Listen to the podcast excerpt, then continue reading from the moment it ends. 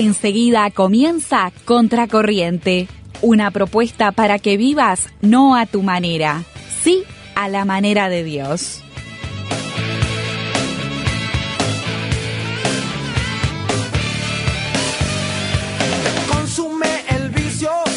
Bienvenidos a un nuevo programa de Contracorriente. ¿Cómo estás, Katy? Hola, Nati. Hoy estoy, estoy bien, pero estoy verde. Si querés que te diga, la, la verdad. Otra vez volvimos al tema de los colores. Sí, bueno, lo empezaste vos. Yo solo te estoy haciendo, yo solo la sigo. Sí, sí, está bien. Y bueno, verde dijiste. Sí. Y bueno, ¿y por qué ese color? Porque verde es un color que transmite serenidad, Bien. calma, paz. Y no sé si a vos te pasa, pero después de unos días como agitados de la rutina, idas y vueltas, toda la locura, venir acá como que me, me calma. ¿Viste? Me, me, Es verdad. me baja, me baja un poco. Es verdad, estoy de acuerdo contigo. Pero qué bueno que te sientas así y qué bueno que hacer este programa te haga Sí. sentirte en calma, sentirte en paz. Sí. Bien, bien, eso está bueno. Eh, ¿Qué te parece eh, si ya vamos al tema que nos convoca este mes? Pará, pará. Pará, vamos a hacerlo un poquito más entretenido. Vamos, vamos a dar algunas pistas. Aunque si nos siguen Ah. las redes sociales, probablemente ya hayan visto que Es pasa verdad, algún adelanto. Pero vamos a dar algunas pistas. Dale, a ver. Empezá vos, a ver si te Bueno, vos ya arrancaste con un color. Sí, sí, eso ya fue una pista. Bien, bien. Y Ahora yo voy ver, a dar otra. Dale, Una frase que leí que me gustó pila. dale. La vida es el arte de dibujar sin borrar. Para. La vida es, Es, el, arte de dibujar sin borrar. Bien. ¿Cómo queda? Pa. Está buena la frase. es muy interesante, ¿no? Ojalá. Sí. Está buena. La Sí. vida, el arte de dibujar sin borrar.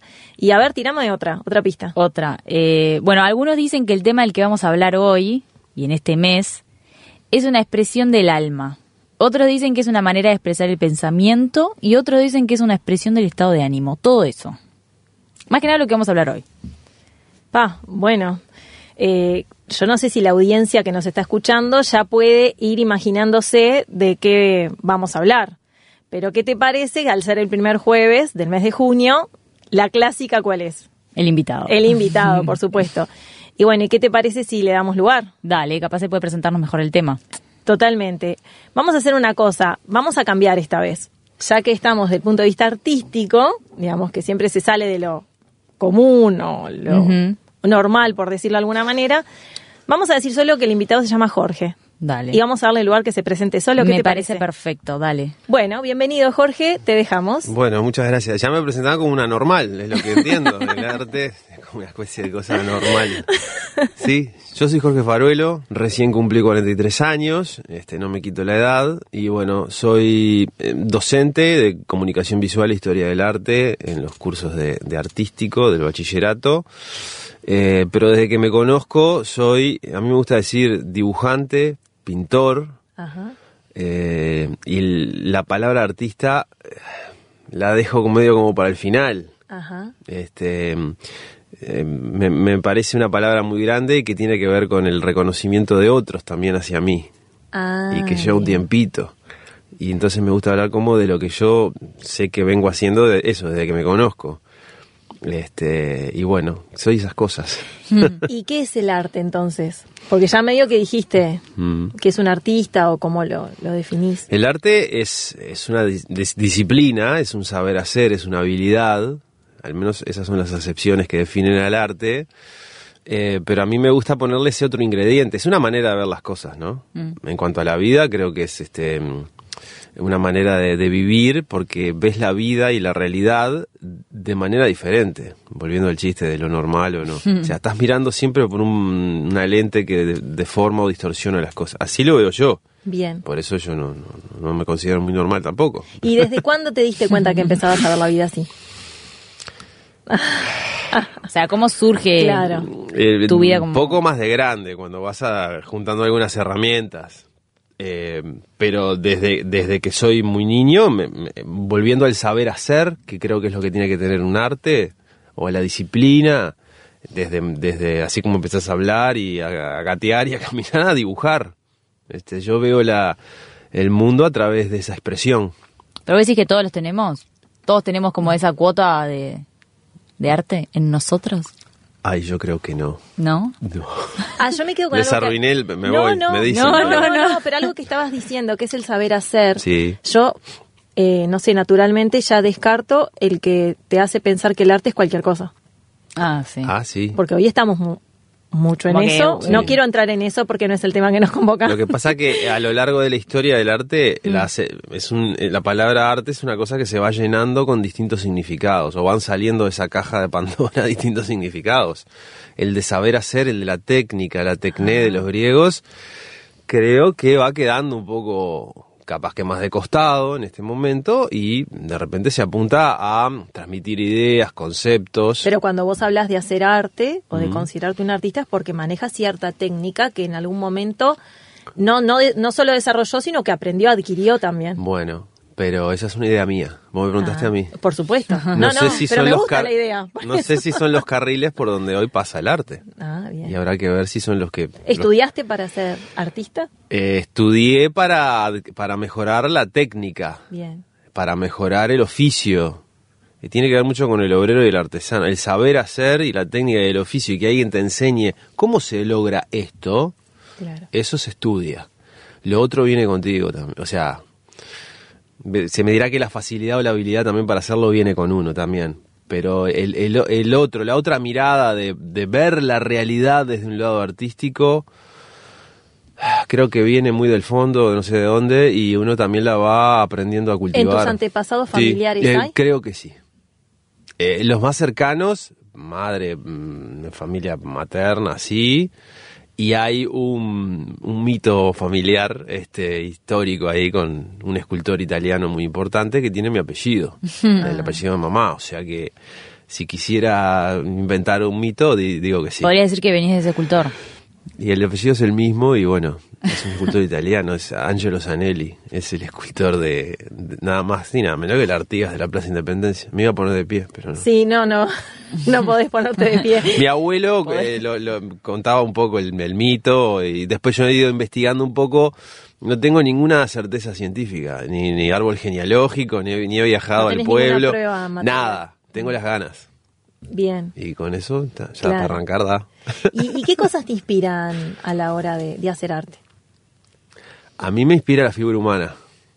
Yo trabajo con la figura humana. Porque dentro de ese abanico que te dije de dibujo y pintura, tengo una rama este, que es la caricatura.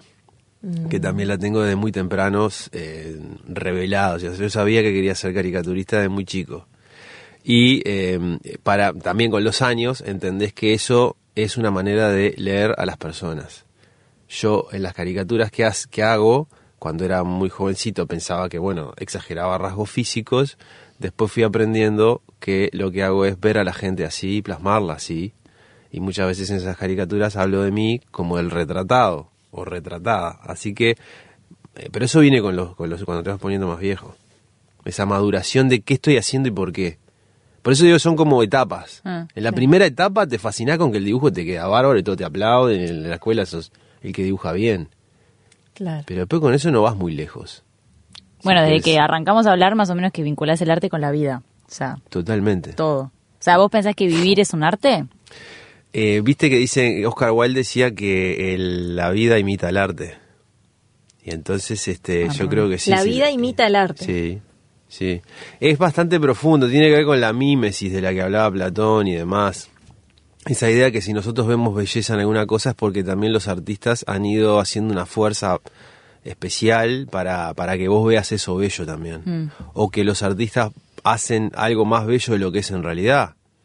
En una pintura tal vez te ves más bella, en un paisaje se ve más bello, una fotografía se ve más bella de un retratado. O sea, hay, hay una, una fuerza estética que imponen los artistas y eso también va educando tu gusto.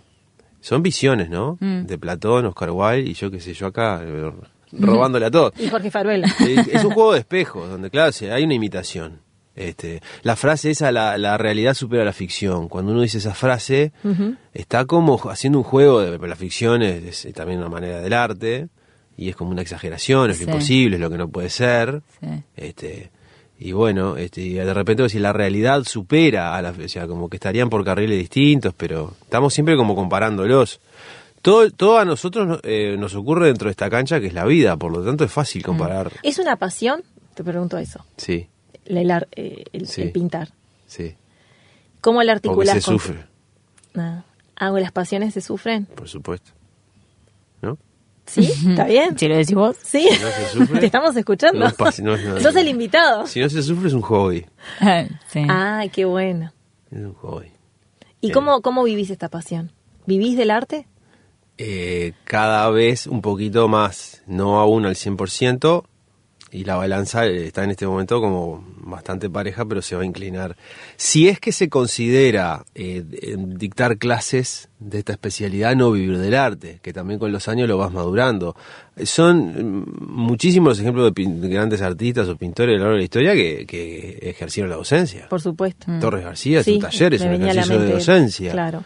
Este, entonces, Es tampoco separar. está formando a otros. Y la docencia que yo ejerzo no es de física cuántica, ni de, o sea, es de lo, yo estoy las 24 horas del día hablando de esto. No sé si la gente le interesa, pero es, es mi comida desde el punto de vista eh, material y es mi comida espiritual. Después tenés públicos que te recepcionan de un modo distinto, que puede ser en un liceo o en una clase, también puede ser para adultos que en una clase, el formato clase puede aburrir o no llegar o no absorber mucha energía también. Este, pero bueno, si se considera dictar clases de tu especialidad, no vivir 100% del arte, bueno, todavía no lo logró el 100%, pero se redujo a la mínima expresión. Tú sos docente y sabes, la, la carga horaria Sí, del totalmente. docente promedio es mucho mayor que la Es que yo. vivir. Yo eh, estoy convencida que es vivir del arte. Porque de la- Bueno. en, en la medida en que tú estás transmitiendo tus conocimientos, tus vivencias, toda tu formación, tu técnica en otros, Sí. Lo que pasa que el artista... Estás de mí. haciendo arte. Sí, pero yo tengo una beta bastante egoísta. Este, no A sé ver. si es un problema de los artistas plásticos, que es un arte bastante en soledad y en solitario, a diferencia de otras artes, que son colectivas, el teatro, la música, la danza. Es verdad. Eh, el arte plástico, el pintor, así como los escritores, Mm. eh, tienen una beta muy solitaria, de muchas horas de vos contigo mismo. Y entonces muchas veces me pasa a mí y este, que la docencia me quita mucho de ese tiempo y de esa energía, que está puesta en otros. Y desde el punto de vista histórico, Sí. ¿no? Cuando uno mira el arte a lo largo de la historia, en esa relación del hombre con Dios, ¿hay algún momento en la historia en que vos digas los hombres trataban a través de la pintura o la arquitectura, ya abriendo un poquito el abanico de, Mm. de- de- de las expresiones artísticas, buscaban a Dios? En todo momento. Porque incluso lo buscaban cuando no tenía el nombre de Dios. Cuando en las primeras eh, expresiones artísticas de la caverna hay una, en teoría, porque las cavernas también se descubren bastante, as- bastante, o sea, estamos muy cerca del descubrimiento del principio del 1900 y muy lejos en el tiempo de, esas, de realización de esas obras, 30.000 antes de Cristo. O sea que es muy difícil saber de verdad qué tenían adentro de la cabeza. Totalmente. Pero lo, lo que dicen es que bueno, que hay una, una gran dosis de, de poner en esa imagen, hablan de magia y superstición. Es una fe. O sea, Totalmente. están- necesitan que esa imagen les, sea real o se, se haga, re- se vuelva real. les venga, o sea, tenga un beneficio hacia ellos. Entonces, no, no solo decorativo hasta donde se sabe. Si fuera meramente decorativo, también hay una pregunta interesante que es ¿qué, ¿por qué? ¿Qué necesidad en un mundo donde el- la humanidad era eh, muy vulnerable? Hoy tenemos todo el confort. En un mundo tan vulnerable para, para la especie humana, con tantos peligros, ¿qué valor tenían esas imágenes? ¿Por qué hacer esas grandes bestias en las, en las paredes de las cavernas? O sea, y esas búsquedas son eh, religiosas eh, de manera primitiva, sin que hubiera una religión eh, instalada, o, no- o sea, con toda la estructura que hoy conocemos las religiones en cualquier lugar del mundo. Entonces es el primer, es un germen de, lo- de lo- de la búsqueda de un Dios, o de Dios, o de algo trascendental. Y el arte es buscar trascendencia. Bueno, hablábamos de eso hace, hace unos programas atrás, de buscar la trascendencia. Muy interesante, Jorge, lo que nos estás eh, diciendo, en lo que nos estás ¿En introduciendo. serio? Nos ¿O estás haciendo pensar. No, Te bueno. lo digo en serio porque nos estás haciendo pensar. Totalmente. Eh, pero vamos a, ¿qué te parece si escuchamos eh, nuestra vía de comunicación para que nuestros oyentes puedan también mandar sus dudas, comentarios sobre estos temas que estamos hablando?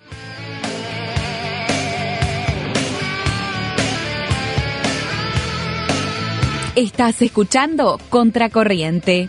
Ponete en contacto y danos tu opinión por el signo de más 598 91610-610. Búscanos y seguinos en Instagram como Contracorriente RTM.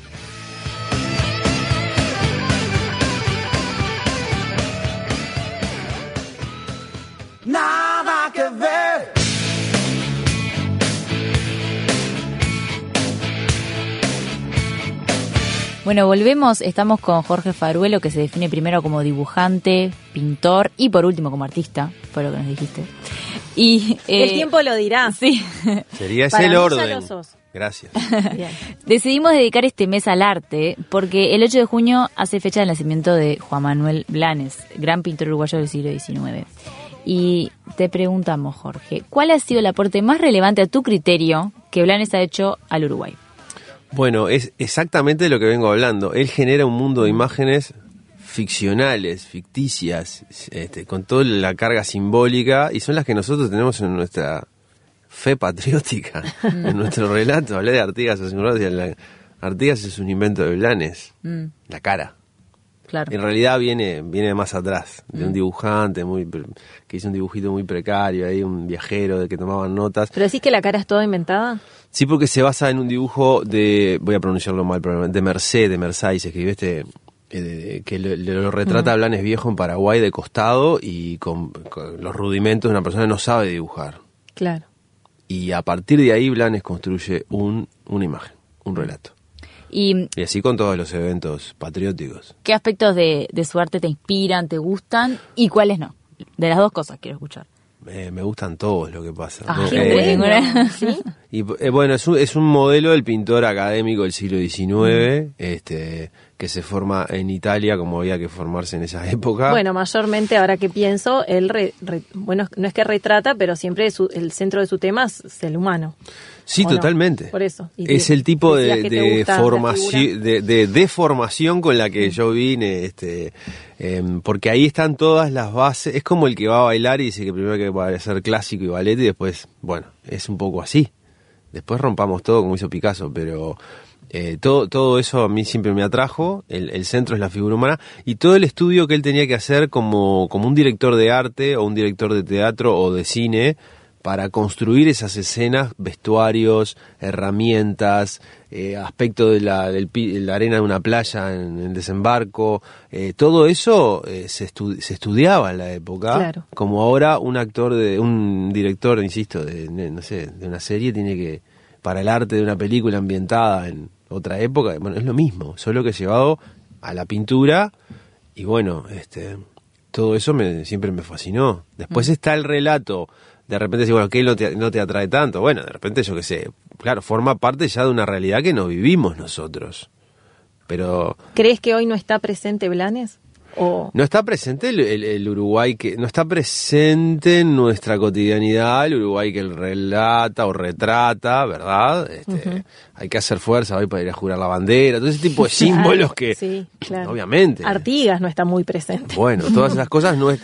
Pero viene, claro, él es una de las herramientas que te sirve si sos docente de historia o de historia del arte, o simplemente una persona que quiere saber qué pasó donde estás parado acá hace 200 años atrás.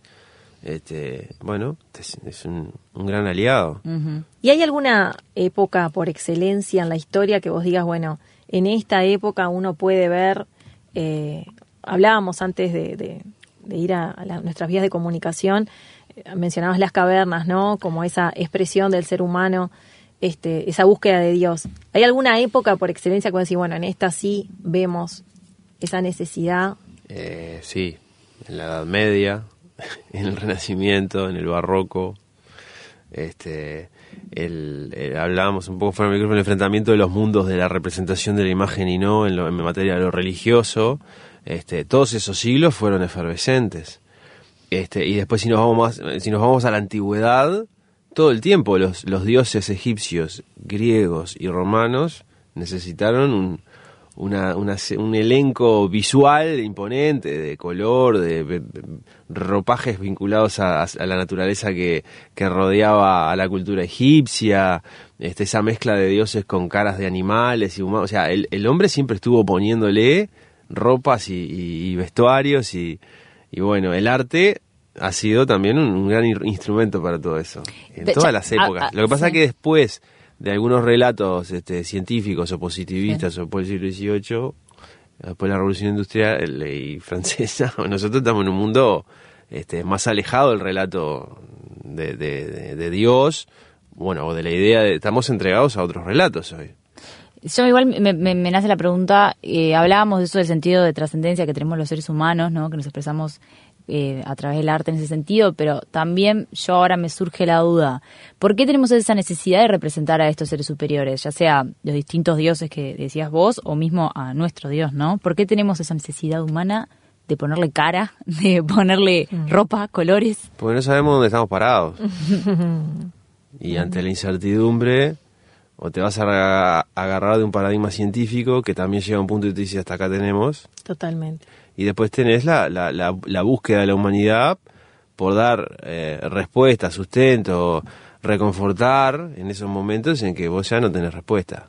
Después también hay instrumentos, no hay que ser ingenuos, de poder, de, de aglutinar civilizaciones, masas. Este, es todo un, un trabajo eso, mm. que las religiones han, han, han oficiado para eso, pero este, creo que esencialmente es eso. Se nos fue el tiempo volando. Eh, te queremos agradecer mucho, Jorge, por, por estos Ustedes. minutos. Dan ganas de seguir. La verdad que sí. Yo por mí sigo. ¿no? Eh, bueno, y mm, para redondear, la Biblia se refiere a Dios como el artista, ¿no? Dios es el diseñador, creador del universo, del hombre y de la mujer. Dios es arquitecto, es artífice, es alfarero, es escultor, es el artista por excelencia. Todos esos adjetivos este, aparecen relacionados con Dios en la, en la Biblia. Así que nosotros entendemos que los seres humanos somos hechos a imagen y semejanza de Dios. Eh, y yo creo que desde ese punto de vista es, es fácil, es más fácil entender que esa necesidad de expresarnos de, de una manera diferente Mm. este, fue puesta por Dios en nosotros. La Biblia dice que Dios nos da la sabiduría para desarrollar el arte, para tener ese tipo de expresiones. Sobre todo esto vamos a seguir hablando en nuestro próximo encuentro y a lo largo de todo este mes de junio, bajo la frase que ya la dije al principio del programa, pero que lo voy a repetir, la vida es el arte de dibujar sin borrar. Pero a modo de ejemplo vamos a terminar con las palabras del Salmo 19, versículos 1 al 6. Eh, David, que pasaba muchas horas en silencio del campo, contemplando la maravilla de la obra de Dios, Como decía Jorge, que pasa muchas horas. Era, solo. era un artista solitario también. David era, era un artista, lo único que no se expresaba de- desde el punto de vista plástico, sino que se expresó a través de la literatura. Es verdad, es verdad. Vamos a escuchar entonces a nuestra locutora leyendo este pasaje del Salmo 19 del 1 al 6. Y así nos vamos a despedir. Sí. Hasta el próximo programa.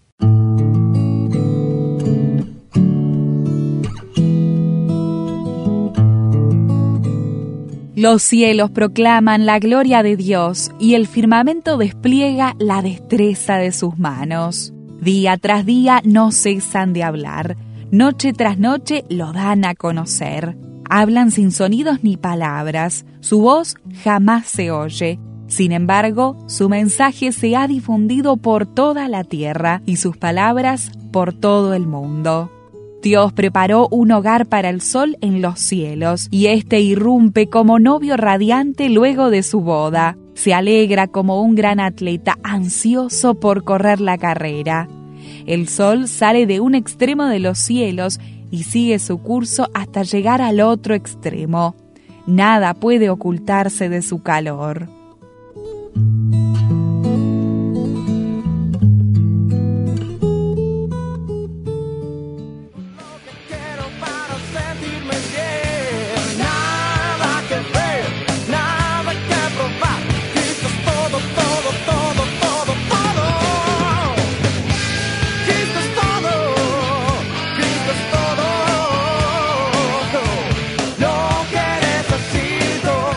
Aquí escuchaste Contracorriente, desafiándote a vivir no a tu manera, sí a la manera de Dios.